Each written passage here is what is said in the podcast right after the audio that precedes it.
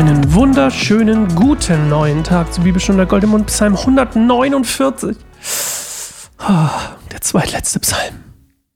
Und wir wollen direkt reinsteigen, denn eigentlich gibt es gar nicht viel zu erzählen, außer dass es nicht genau bekannt ist, wann dieser Psalm geschrieben wurde, in welchem historischen Kontext er steht oder wer der Autor ist. Aber sonst ist er wie immer ein, oder nicht wie immer, aber wie im Moment auf jeden Fall immer, ein Lobgesang ein großer Lobgesang auf Gottes unendliche Güte, Macht und ja, Schöpfung.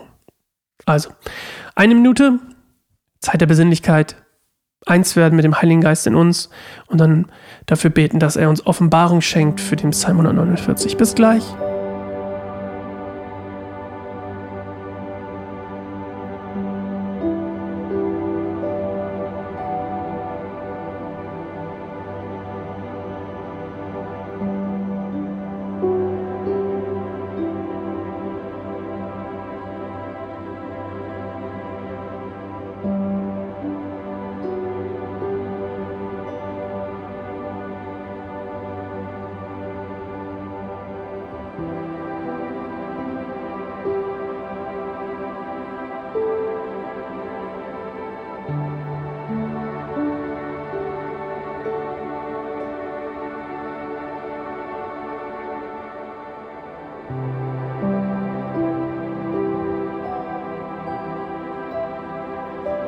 Halleluja.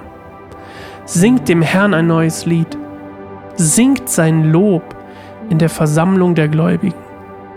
Israel, freue dich an deinem Schöpfer. Ihr Einwohner Jerusalems, jubelt über euren König. Lobt seinen Namen beim Tanz und spielt für ihn mit Tambourin und Harfe. Denn der Herr freut sich über sein Volk. Er krönt die Demütigen mit seiner Hilfe. Die ihm vertrauen, sollen sich an seiner Herrlichkeit freuen. Sie sollen vor Freude singen, wenn sie sich schlafen legen.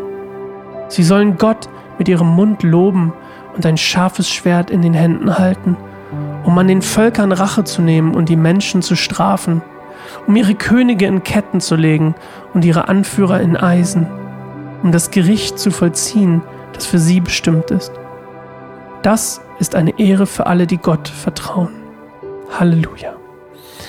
Ja, Psalm 149. Und ich möchte gar nicht so auf das. Also es gibt zwei spannende Sachen hier eigentlich. Das eine habe ich dir schon mal erklärt, ähm, dass mit dem neuen Lied, ein neues Lied erfordert, neue Wundertaten Gottes erfordern neue Lieder.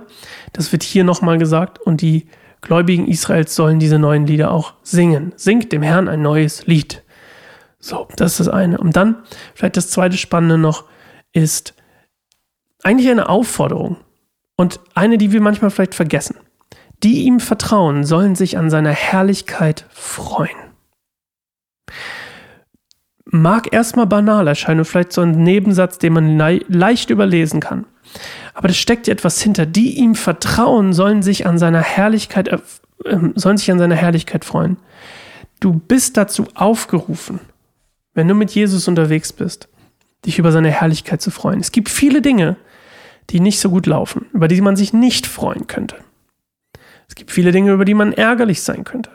Aber du bist aufgerufen, Gott nachzufolgen, Jesus nachzufolgen und dich, wenn du ihm vertraust, an seiner Herrlichkeit zu freuen. Und das ist meine Aufforderung an dich heute bei Psalm 149. Freue dich an Gottes Herrlichkeit. Denn die gibt es in deinem Leben. Davon bin ich überzeugt. Und wenn du sie nicht siehst, dann musst du nochmal genauer hingucken. Denn Gottes Herrlichkeit ist tatsächlich, auch wenn man es nicht glaubt, überall. Und als ich heute zum Beispiel ähm, gepredigt habe in dem Mini-Gottesdienst von der Stadtmission, in dieser Andacht in der Wärmestube hier in Halle, habe ich über Rubbellose gepredigt weil ich hatte so einen Bogen mit Rubbellosen in meinem Briefkasten und da muss man sich irgendwie registrieren oder so ein Kram, keine Ahnung, irgendein Quatsch. Aber mein erster Gedanke war, das sind alles Nieten, das sind eh alles Nieten. Und manchmal gucken wir in den Spiegel und denken uns, ah, eine Niete. Aber die Wahrheit ist, dass wir gar nicht unterscheiden können, wenn wir es nicht abrubbeln, ob wir eine Niete sind oder der Hauptgewinn.